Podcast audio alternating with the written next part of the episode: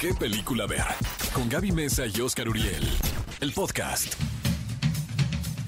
Cinéfilos, bienvenidos a ¿Qué película ver? Un programa de Cinépolis por XFM 104.9. Qué alegría, de verdad, no pueden imaginar, dimensionar la felicidad que tenemos Oscar y yo de estar de regreso con ustedes aquí en ¿Qué película ver? Oscar, ¿cómo estás? Mi querida Gaby Mesa con Z, qué gustazo, la verdad. Ya tenía ganas de verte, ¿no? Estás más guapo, te cortaste el pelo. Algo te Sí, también nos pusimos a dieta, hicimos ejercicio, puros propósitos buenos para este año. Sí, hiciste pero, propósitos, ¿no? Pero te voy a decir una cosa, no sabes el gusto que me da estar de regreso en qué película ver. Ay, ya Porque sé. para mí es un espacio que, que amo, es, ha sido una de las oportunidades también profesionales más importantes.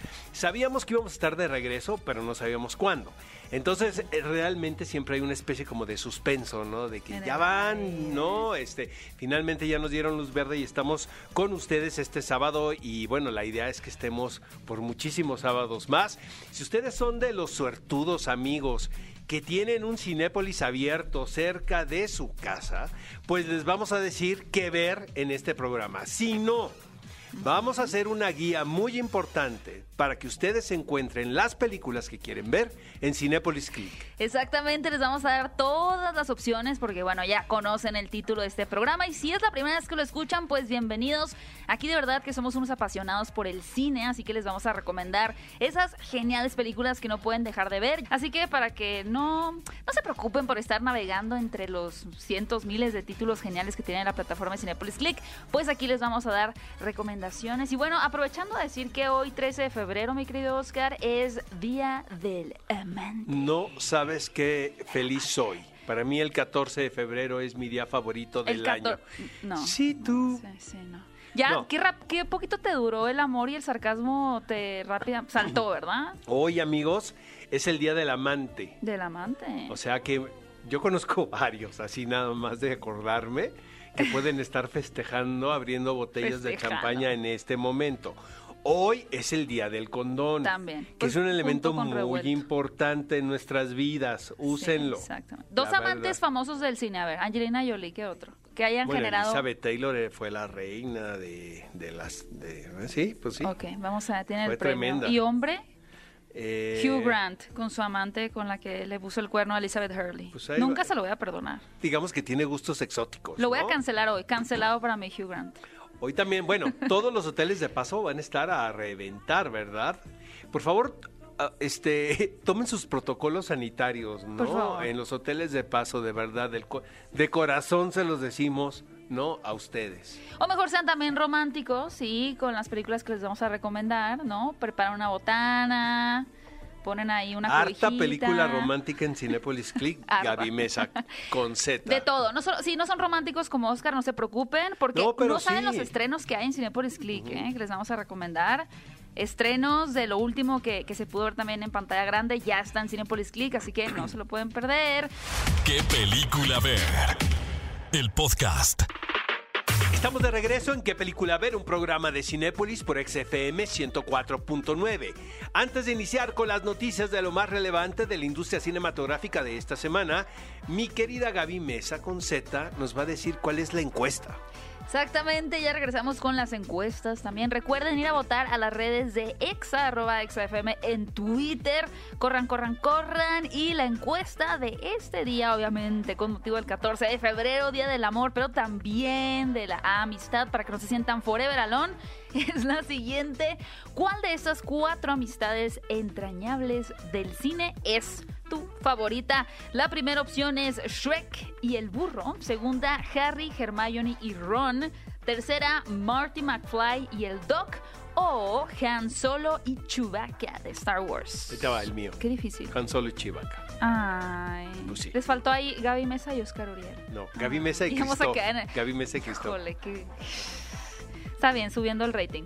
Yo voy a votar por Shrek y el burro. Son mis favoritos, la. Bueno, híjole, no sé, Harry Hermione. No, Shrek y burro. Shrek y burro eh, voy a votar yo. Ahora ven ustedes a votar a la encuesta de la semana y el próximo sábado estaremos compartiendo con ustedes los resultados. Mi querida Gaby Mesa con Z, hace unos días se celebró el Festival Internacional de Cine de Sundance, el cual fue virtual.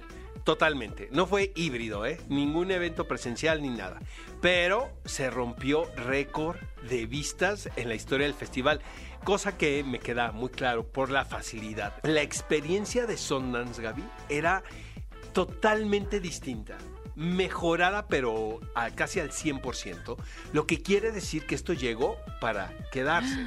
Eh, me parece que la selección estuvo fantástica, lo que devela que los productores cada vez sienten más confianza de estrenar sus películas de manera digital. Obviamente, el título más escandaloso fue Coda, que es una película que es protagonizada por Eugenio Derbez, que es nada más y nada menos que un remake norteamericano de la familia Bellier. La familia Bellier es una película francesa, amigos, de hace algunos años, muy exitosa. Yo la vi en el cine, aquí en México. La trajo Corazón Films, pero la pueden ver en Cinepolis Click. ¿Cómo ves? Mm. ¿Y qué tal? Realmente, mira, quieres polémica, ¿verdad? Sí, Te vas claro. a vengar de lo de Christoph. Eh, a mí me cuesta trabajo considerar una película realmente como mejor título de un festival cuando es un remake. Claro. ¿Dónde está la originalidad? No estoy diciendo otra cosa. Finalmente creo que es un remake muy bien hecho. ¿Es un remake o una readaptación? No, es casi cuadro es por remake, cuadro. remake. El no es un material, tengo entendido que la familia Bellier se creó alrededor de una jovencita que ganó eh, La Voz o uno de esos realities, ¿no? Ah, no, que tiene un encanto remake. brutal. Lo que sí es a favor de la versión norteamericana, que la protagonista también es muy carismática. Entonces, este, pues yo lo pongo sobre la mesa. Mm. Vi películas muy interesantes como Más, por ejemplo, que es- son dos parejas de padres de familia. Uno son los padres del jovencito que llega con una escopeta a tirar en un colegio y la otra pareja son los padres de una víctima. Entonces, ¿cómo puedes llegar a hacer paz? O sea, a través del diálogo, sin violencia, ¿no? Para poder entender lo que pasó ahí. ¿Y es ficción o es documental? No, esto es una ficción. Es una Pero ficción. bueno. Bueno, sí, digo, casi Está documental. de más decir, ¿verdad? Claro. Este, e- es alucinante. Misha and the Wolves es un documental fantástico. Es una mujer eh, quien siempre dijo que ella había sido, eh, había estado en Auschwitz, en el campo de concentración, eh, se había fugado de Auschwitz y gracias a una manada de lobos, ella pudo sobrevivir. Entonces realmente es una historia fantástica. Es una, imagínate la niña alrededor de los lobos y durante mucho tiempo ella se alimentaba con los lobos, vivía con los lobos, ella ocupaba el rango menor, ¿no? Dentro de la manada. Dentro de la manada porque pues ella respetaba y era la distinta. Finalmente ella podría, la, la persona en la actualidad, una persona ya entrada en años, podría entrar con unos lobos y convivir con ellos y los lobos se le acercaban y la abrazaban. Entonces, eh, resulta que eh, publican el libro. eh, resulta que Disney está interesado en comprar los derechos para hacer una versión y empiezan a, a hacer eh, chequeo de, De la los- información. de los acontecimientos ¿Y? y es toda una mentira. ¡No, Oscar! ¡No! O sea, me estuviste cinco minutos enamorando de esta mujer sobreviviente. Pues ahí se los dejo, amigos, holocausto. en la mesa. Háganse ustedes bolas. O sea, siento que me tronó el corazón horrible. Pero realmente la película es fascinante. ¿Dónde quedó el amor y la amistad? Y Lo bueno, al The suelo. World to Come, que es, es otra historia de amor entre, entre ch- chicas. No sabes qué hermosa historia de amor entre Vanessa Kirby y Catherine Watterson. Y es una historia de amor situada en 1856. Y aparte sus maridos, uno es Casey Affleck y el... Ay, amigos. y el Casey otro- Affleck sí sigue Ah, Christopher. Abbott es el otro. Casey, eh, Casey Affleck y, son super machos, ya sabes. Ni en cuenta, ya sabes, típico, ¿no? Como pasa en la vida real. Ni en cuenta cómo se están divirtiendo sus esposas juntas. ¿No? En las reuniones, Sí, ¿eh? no les quiero contar, pero ahí les va. Es una tragedia tremenda. Sigo trabada con lo de los lobos, pero ¿quién de ustedes vio las nuevas imágenes del look que tiene Jared Leto para la nueva película de la Liga de la Justicia. Bueno, tiempo, tiempo, tiempo, tiempo. No es la nueva película de la Liga de la Justicia, Pues es el que- corte de Zack Snyder. No, pero sí es la nueva película de la Liga de Sí, la digo, pero Justicia. para aquellos que nos Entiendo- escuchan que entiendo por qué lo no- estás diciendo de esa manera. Es que puede ser confuso si no eres un geek Pues te clavado. voy a decir una cosa, Gaby. Estoy yo. casi seguro que va a ser otra película por completo. Puede que sí. O sea, ojalá, porque a mí no me disgustó tanto la anterior, ¿eh? no me parece... a mí me gustó mucho. No me parece anterior. que es la tragedia que mucha gente dice, Ajá. pero sí tengo muchísimas ganas de ver esta versión. Es que esta, mira, bueno, eh, Zack Snyder es quien inició con, como, con este universo de los cómics de DC, que fue con la película de Men of Steel, con Henry Cavill, después con Batman v Superman y finaliza con la Liga de la Justicia, pero tiene un problema familiar, por lo cual otro director, que es Josh Whedon, a quien ya hemos mencionado mucho en este espacio, Cancelado, cancelado. porque está al parecer y por todo el tema de, Ray Fisher, quien interpreta a Cyborg y toda la polémica que ha estado alrededor de él. Bueno, Josh Whedon dirige la Liga de la Justicia y siempre los fans comienzan a decir, nosotros queremos ver cómo era la visión de Zack Snyder, de quien tuvo la, idea original, quién era la mente detrás del proyecto del universo extendido de DC. Y finalmente, aproximadamente se, se estima que en el mes de abril podremos ver finalmente este corte, del cual hubo regrabaciones. Y dentro de estas regrabaciones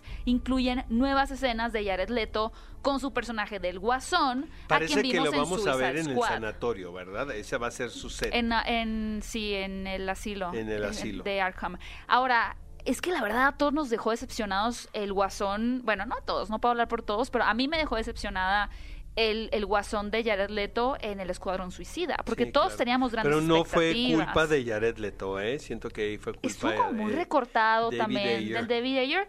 ¿Qué, ¿Qué te parecieron las imágenes, el look? La verdad, todo lo que ha salido de ¿Te este gusta? nuevo corte me encanta. Hasta los pósters, ¿no? No sé si es el efecto de la pandemia, ya sabes, pero cada vez que Ya sale nos un alcanzó avance, la pandemia. ya nos alcanzó, este, me emociona muchísimo. Oye, mi Gaby Mesa con Z, una noticia que la verdad me puso de muy buen humor A ver. es que parece ser que finalmente Kevin Feige, quien es el director creativo, podemos decirlo, de Marvel, ¿no? Del- de las películas que se producen con esta marca, está muy contento con el trabajo de Chloe Zhao. Y esto es muy extraño porque en el pasado, eh, pues han habido, eh, ahora sí que encuentros, ¿no? Poco Roses. roces eh, entre creativos. Sí. Porque pareciera que él quisiera tener el control total artístico de la Mm. película y que el director sea el operador.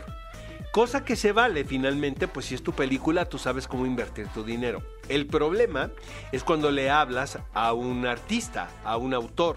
En este caso, Chloe Zhao, amigos, es una directora que me fascina, la verdad.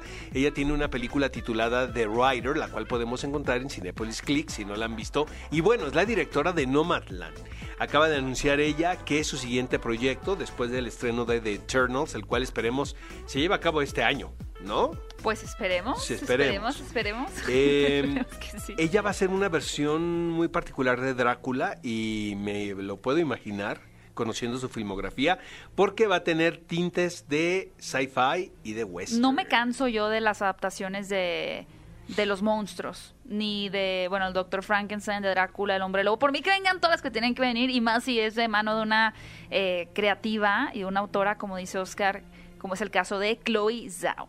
Y bueno, cinéfilos, ya les habíamos contado en este espacio que se está planeando una película de Gucci, ¿no? En tono completamente con estas biografías que está bastante de moda. Siempre han estado de moda las biografías en el cine, pero últimamente también hay una tendencia, sobre todo hacia lo musical. Pero tendremos una película de Gucci que tiene un elenco de verdad impresionante. Se trata de una película además que va a ser dirigida por Ridley Scott Imagínate. con, chéquense el elenco, Lady Gaga, Jack Huston, Adam Driver, Jeremy Irons y también Jared Leto y Al Pacino. No sabíamos exactamente qué rol iba a tener cada uno de estos actores, pero ya eh, se revela en estos días. Eh, que Jared Leto y eh, Al Pacino van a ser padre e hijo específicamente. Eh, Al Pacino será el padre, obviamente, y Jared Leto será el hijo, es decir, Aldo Gucci, Al Pacino y Jared Leto, Paolo Gucci. Qué gran elenco, qué gran director, qué gran historia, seguramente desconocida para muchos que no somos tan clavados, tan fanáticos de la moda. Es un proyecto que espero muchísimo y cuando sepamos más cosas, pues aquí se las vamos a contar. A ver, Gaby Mesa con Z, trivia. A ver, siento que voy a perder, es horrible. Oye, ¿valdrá la pena una versión del Mago de Oz? Distinta. Mira. Yo digo si- que sí. Yo digo Me que van no. a Si no le das la vuelta como Wicked, que por cierto ya tiene director finalmente, este. eh, siento que llegarle a la de 1939, o sea, hacer una, una versión de la de 1939, es un negocio Pero mira, ahí te va riesgoso. la pregunta. La audiencia de la de 1939 con Judy Garland, ¿quién era su target? Los niños, la Y- familia. Pues sí. Y ahorita los niños no tienen ni la menor idea ni siquiera que existió alguna vez 1932. ¿Sabes? Pero tú crees que, por ejemplo, si ahorita le pones a un niño la versión de 1939 se aburre? Sí, sí lo creo completamente. Creo que si hasta les pones Mary Poppins. A seguro. ver, amigos, manifiéstense en redes sociales, queremos saberlo. Si ustedes creen que si a un niño en este momento, niño, niña o niñe, en este momento Ñe, Ñe, Ñe. le ponen el mago de Oz, ¿aguanta la película, sí o no? Yo, creo- yo creo que no la aguanta. Creo que es una historia hermosa que merece la pena que se actualice de vez en cuando. Yo no estoy tan a favor de los remakes, pre- precuelas, secuelas, spin-offs, pero con tantos años de distancia no me parece una idea catastrófica. La, ¿Y la qué te imaginas que a Selena Gómez haciendo Dorothy o cómo? Pues no sé, ¿qué tal? am, ay, porque se me acaba de olvidar Oye, el nombre. pero ¿qué se va a hacer? A ver, platícame tú. Hay una readaptación del mago de Oz. Es una no- readaptación, ajá, de, de, pues obviamente de la novela y estaría dirigida por Nicole Cassell. Eh, de hecho, ahora que mencionabas el tema de, de darle la vuelta, pues recordemos que Disney en 2013 hizo una precuela muy mala con James Franco, muy mala película, pero que era como redescubriendo Oz. Pésima. Entonces mejor que no le den la vuelta, mejor que lo adapten, el clásico tal cual, pero, ¿no? Con, Hay con una más versión vigente. animada, ya estoy hablando del tío, ¿no? Que se llama Journey Back to Oz, como el viaje de regreso a Oz, eh, donde Liza Minnelli le pone la voz a Dorothy y es hermosa la película, pero es animada. Ah, pero esa suena... Es- eh, y vaya, es como un homenaje a la versión de 1939, desde el momento que invitas a Liza Minnelli a ponerle la voz a Dorothy. Pues ¿no? cuéntenos ustedes qué piensan de una nueva adaptación. Ya pasaron muchos años, muchos años. Entonces a mí no me parece tan mala idea para mantener vigente esta bellísima historia. ¿Qué película ver? El podcast. Amigos, estamos de regreso. Esto es ¿Qué película ver? Un programa de Cinépolis por Exa FM 104.9. Gaby Mesa con Z. Sí. Revisamos la cartelera cinematográfica. Oigan, qué envidia les tengo a todos los que sean afortunados de tener un Cinépolis cerca de su ciudad porque van a poder ver esta película que de verdad yo disfruté demasiado, estaba con los pelos de punta. Sí, me daban miedo los aviones, porque sí soy un poquito miedosa de- del avión, no de las alturas de los aviones. Bueno, después de ver esta película no sé si me quiero volver a subir a uno. Se llama Terror en el aire. Eh, es una película asiática que está basada en hechos reales sobre un avión, eh, pues que empieza a tener pro- problemas técnicos a los 30 mil pies de altura. Eh, la tripulación completamente estaba tomando un vuelo para ir de viaje y las cosas salen mal. Pero estoy muy impresionada eh, de estas de esta manera que tienen los asiáticos de, de combinar una historia ya sea de acción con algo sumamente emotivo. Sí, con mucha ¿Cómo sensibilidad. pueden convertir Totalmente una catástrofe en, en un momento que tengas ganas de llorar y que realmente empatices con los sobrecargos? O sea, que realmente digas, quiero que sobrevivan. Y además está combinado realmente con muy buenas escenas de acción, muy bien ejecutadas, que tienen un realismo absoluto, a mi parecer, eh, sobre todo con lo que tiene que ver eh, que se desarrolla adentro de la cabina del avión, ¿no? Y, y completamente te transportas a esa situación, es muy emocionante. No es tan larga la película, lo cual No, me parece un acierto. Creo que es una hora y media Es exactamente. como una hora y media. ¿Sabes qué me eh, gustó muchísimo de esta película, Gaby? Que está basado en un hecho real. Sí. Desde ese momento entras a una convención muy particular que no es con todas las películas, porque sabes que eso pasó. Ahora, imagínate eh, el pensar nada más la sensación que había en la cabina, por ejemplo. Yo me hubiera desmayado, pienso. Minuto uno. Eh, de repente yo sí me desesperé en la actitud de varios de los pasajeros. O sea, caray, vamos todos eh, no en el mismo avión, por lo menos hay que tener un poco de cordura. Siempre hay alguien, Pero ¿no? siempre hay alguien que se le botan las cabras, ¿no? Pero bueno, a ver, yo tengo un poquito de miedo a volar, sin embargo disfruté demasiado esta película, Terror en el aire, si tienen un Cinépolis cerca eh, de su casa, no dejen de verla con unas deliciosas palomitas, les aseguro que la van a disfrutar muchísimo. Y otra genial opción que van a poder encontrar para toda la familia es La Familia de Pie Grande. Ya siempre remarcamos en, qué película ver, cómo nos gusta tener producciones animadas de otras partes del mundo que están dedicadas particularmente a los niños para que eh, tengan un panorama mucho más amplio de otras culturas y demás. Pero bueno, esta es una película animada bellísimamente en un 3D realmente muy bonito. Es una cinta belga de N-Wave Pictures y trata de una familia en donde el padre es nada más y nada menos que pie grande. El tema aquí es bien interesante porque en la, en la- bueno, en el intento de, de salvar un poquito a la naturaleza y estar en pos de, de todo lo que tiene que ver con el medio ambiente, pues secuestran a pie grande, así que su hijo tendrá que ir a su ayuda. Y además me gusta porque incorporan temas de las celebridades, de cómo ahora cualquier persona rápidamente se puede volver un influencer y que eso no necesariamente dictamina que vaya a dar un buen mensaje a la sociedad. Así que una gran combinación de temas, muy disfrutable para toda la familia, no se la pueden perder en Cinépolis. Amigos, hay un peliculón loco, de verdad, proyectándose en salas cinematográficas. Se llama Possessor. Si tienen chance de verlo en el cine, por favor háganlo. Eh, se estrenó en el Festival Internacional de Cine de Sundance. Es dirigida por Brandon Cronenberg. Tiene que ver con esta asesina interpretada por Andrea Riseborough, que es una gran, gran, gran actriz.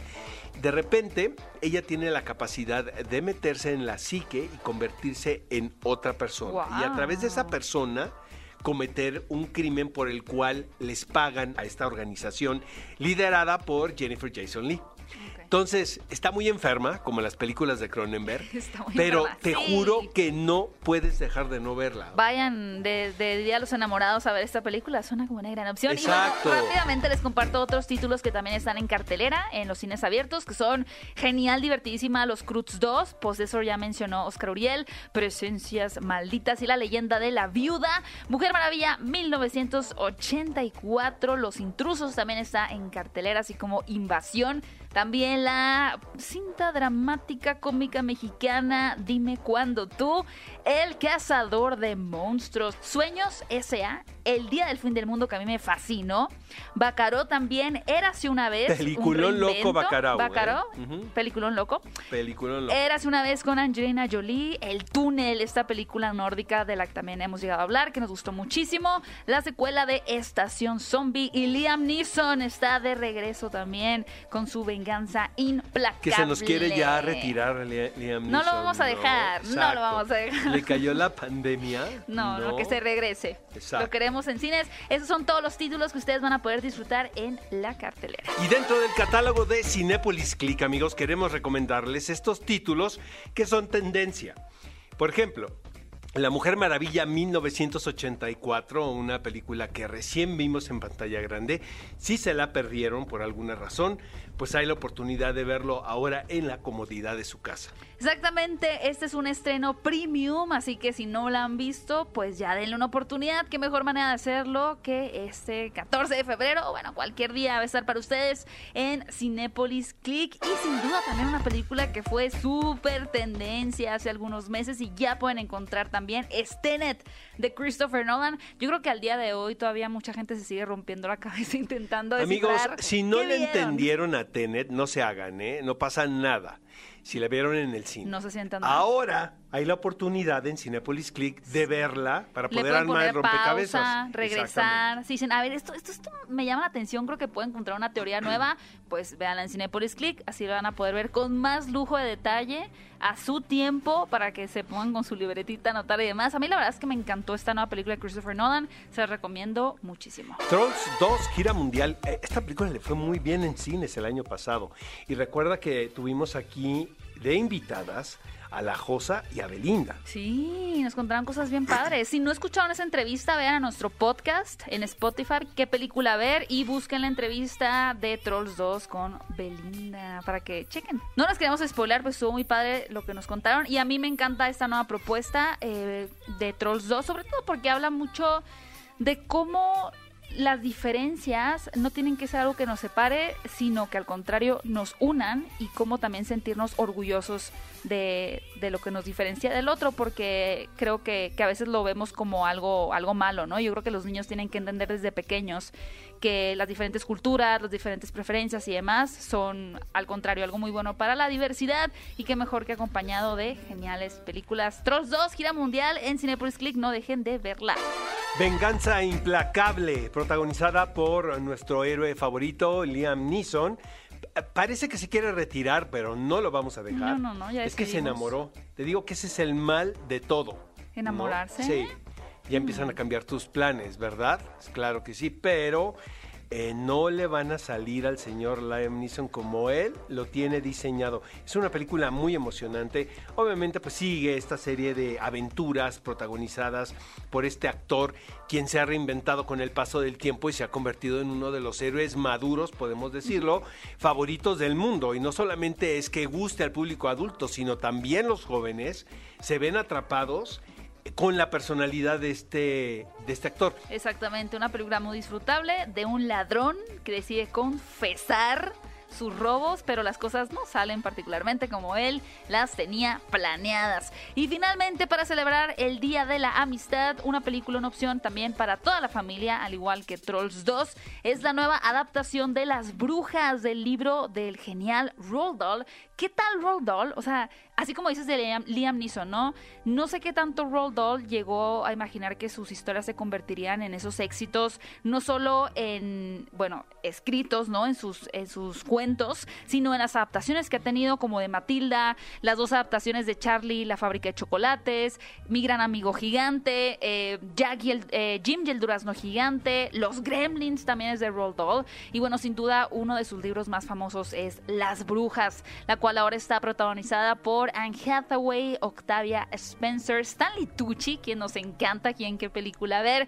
Y es una película eh, que reinventa pues la, primera adaptación, que es un poquito más tenebrosa. Esta es más eh, con un tono o un ambiente mágico de aventura. Es sin duda una cinta para ver con toda la familia. Estas son nuestras cinco recomendaciones que no pueden dejar de ver en Cinépolis Click. Recuerden, tenemos el estreno premium de La Mujer Maravilla 1984.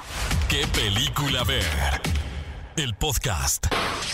Los protagonistas, sus creadores, de la pantalla grande a tu radio.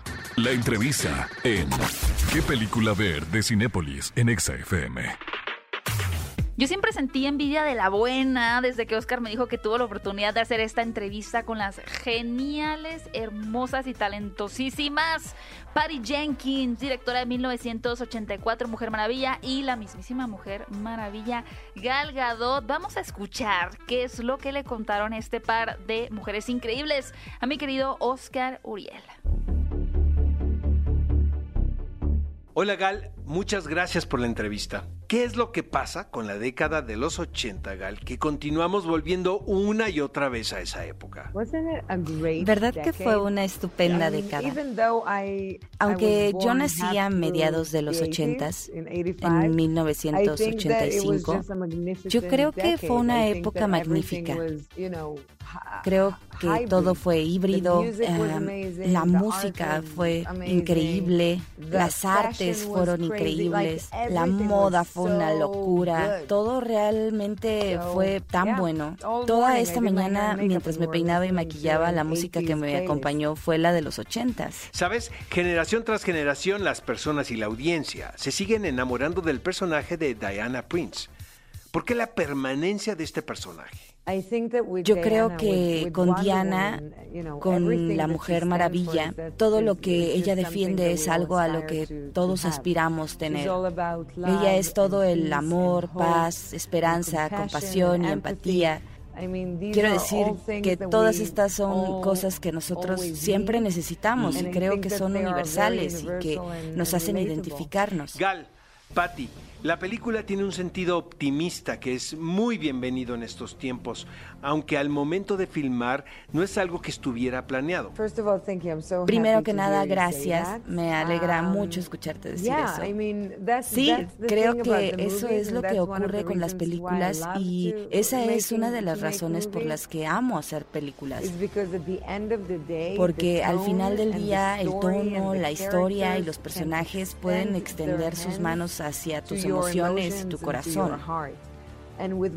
Y con Mujer Maravilla 1984, tú sabes que filmamos en el 2018 y no teníamos ni idea de lo que iba a pasar en el 2020 y ver la película ahora de una extraña manera se um, sienta más relevante que nunca. Así que yo creo que tuvimos suerte con cómo se dieron los tiempos. Es una ah, cosa rara de decir porque ahora va a llegarnos de una forma mucho más fuerte y eso es algo que um, siempre intentamos hacer con Diana, esparcir el amor. Honestamente, estoy en una posición ahora en la que solo deseo que la mayor cantidad de personas puedan ver esta um, película. Ya sé, estoy tan contenta por eso. Uno podía sentir que estábamos en un momento muy oscuro y es algo con lo que todos hemos estado lidiando, con lo que sentimos, lo que ha estado ocurriendo, con cómo nos encontrábamos y finalmente también de eso es de lo que estábamos hablando en la película. Y eso es también lo que yo estaba anhelando, encontrar o crear, inclusive viniendo de Mujer Maravilla 1984, que tiene su alegría, pero que al mismo tiempo también tiene su oscuridad Realmente anhelaba hacer algo alegre, poderoso, emocional y positivo y que a la vez tuviera por dentro una profunda capa que la volviera una gran experiencia. ¿Sabes qué es muy emocionante, Patti? Eh, yo vi la película y me di cuenta que tú pudiste haber hecho más de lo mismo que vimos en la anterior, pero en cambio tuviste la oportunidad de cambiar el tono por completo. ¿Qué te inspiró para crear este particular tono en esta nueva película? Muchas gracias por eso. Yo um, creo que la grandiosa oportunidad de haber hecho una película con tanto éxito, para la cual tantos creyeron en mí, el tratar ahora de equilibrar con lo anterior y a la vez crear algo nuevo, que incluyera todas las grandes cosas de la última película, pero también con su propio proceso de descubrimiento. Y de esa manera vi que teníamos una oportunidad para hacer una gran película. Si hacíamos más de lo mismo, hubiera estado viciado. Así que fue una manera de encontrar estos mismos personajes y todas estas cosas que amamos y boom, colocarlos dentro de un nuevo contexto, una nueva paleta de colores, un nuevo estilo, una nueva sensación, pero impulsando los valores. Y amé que me dieran la oportunidad para hacer eso. ¿Por qué la permanencia de este personaje, Paddy? ¿Por qué la audiencia, generación tras generación, se enamora de Diana Prince y de la Mujer Maravilla? Bueno, creo que es una gran pregunta porque veo que eres fan de DC y eso me hace muy feliz. Creo que los tres principales superhéroes de DC representan cosas muy simples y universales con las que todos luchamos. Es como si tú fueras un héroe y fueras el hombre más poderoso. Si fueras una mujer heroína y aún así totalmente femenina y totalmente poderosa y fueras impulsada por la venganza de justicia. Ya sabes, por eso creo que lo que pasa con la mujer Mujer Maravilla es que ella realmente representa el ser la mujer más grandiosa, no perdiendo nada por ser una mujer. Ser la mujer más grandiosa que pueda ser, femenina, amorosa, vulnerable, todas estas cosas, pero en una superheroína que además es increíblemente poderosa. ¿Tú qué harías y qué podrías hacer? Por eso creo que la Mujer Maravilla es tan atemporal y permanente. Y cuando me di cuenta que nadie había hecho la película de Mujer Maravilla, yo dije, yo quiero hacer Mujer Maravilla. Sabía que había una gran historia que contar porque ella es permanente en mí como una inspiración. Muchísimas gracias. Gracias, Oscar. Gracias. Thank you, Oscar. ¿Qué película ver? El podcast. Amigos, están escuchando qué película ver, un programa de Cinépolis por XFM 104.9. Precisamente después de leer el guion escrito por mi querida Gaby Mesa Conceta, eh, me dispuse a ver de nueva cuenta Beginners. Esta película dirigida por Mike Mills a propósito de que lamentablemente hace apenas algunos días falleció uno de los grandes, Christopher Plummer, probablemente una de las últimas estrellas de la época dorada de Hollywood. Eh, ya no está con nosotros, pero ¿qué tal están sus películas? Fíjate que yo tuve la oportunidad de entrevistarlo, en un tipo, mm, era de la definición del caballero. Ok, ¿no? sí, con una super voz y todo. Eh, dicen que no era tan fácil de trabajar con él en el, en el set. En el set. Porque imagínate con la cantidad de directores que ha elaborado este hombre. Entonces, pues no cualquiera. Pero si tú ves Beginners, puedes intuir que dijo él, va. O sea, le compro la propuesta al director de principio a fin. Aquí interpreta a un hombre de 75 años quien decide salir del closet. Después de que fallece su Después de que fallece su esposa. Él tiene un hijo interpretado por Iwan McGregor, quien tiene un caos en su vida sentimental.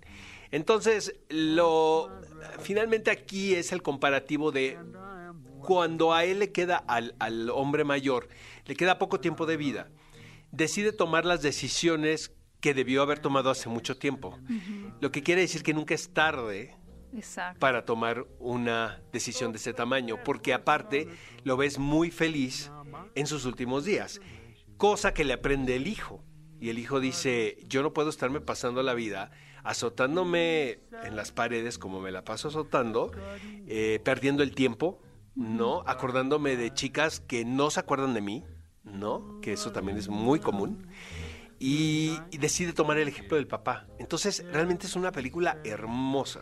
Me gusta mucho la lectura que tienes, digo, sin duda se trata, como dices, por el personaje de Christopher Plummer, de una historia muy optimista, ¿no? Pero lo que me gusta es que navega la historia a través de los personajes con una mirada muy nostálgica. Total. Y, y, y lo que también es que, no sé si tal vez en unos 30 años sintamos que le pasó un poquito el tiempo por encima, no por los temas que trata, porque es muy universal, que tiene que ver con el amor y con las relaciones padre e hijo y demás, sino porque es una película muy de la época, que es del 2010, eh, es la película del 2010. Siento que es cuando estaba de moda todo este tema de lo hipster. Y la película se siente muy vanguardista para el momento, ¿no? Es como una película que se también hay elementos como de plástica, ¿sabes? De, que es un artista plástico, Mike Mills. El perro el perro se llama. O sea. Tiene hasta subtítulos el perro. Claro, Que le den los Óscares al perro.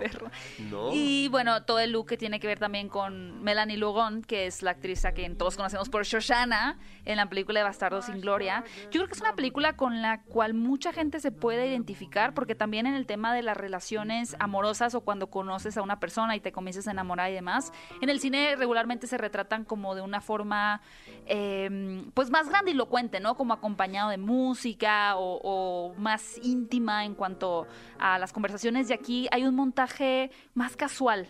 O sea, como que siento que es un poco recordando, como cuando tú recuerdas esos momentos bonitos con una pareja que tuviste, de esa forma se retrata la relación que va a tener el personaje. Y que él también tiene que sanar muchísimas cosas, porque por lo general, y esto es una misoginia total, es el personaje de la mujer, ¿no? El que tiene que sanar. De acuerdo. Y aquí, el personaje de él, siendo el protagonista, es el que está completamente quebrado. Exacto. Y ella tiene una paciencia de santo. Y está tan bien interpretado por Iwan McGregor que tal vez otro actor lo hubiera convertido en un personaje muy gris, ¿sabes? Por, muy gris o muy víctima. Pero creo que Iwan McGregor hace un gran trabajo, tiene un gran elenco la película, el perrito ya dijo Oscar que está sensacional y es una película muy agradable de ver, que deja lecciones muy lindas, eh, se presta una reflexión muy bonita y, es una película muy vibrosa al final, ¿no? Y con un montaje y un, una sí, incorporación un poco como que les estamos contando una tragedia, amigos. No, ajá, no. Pero no.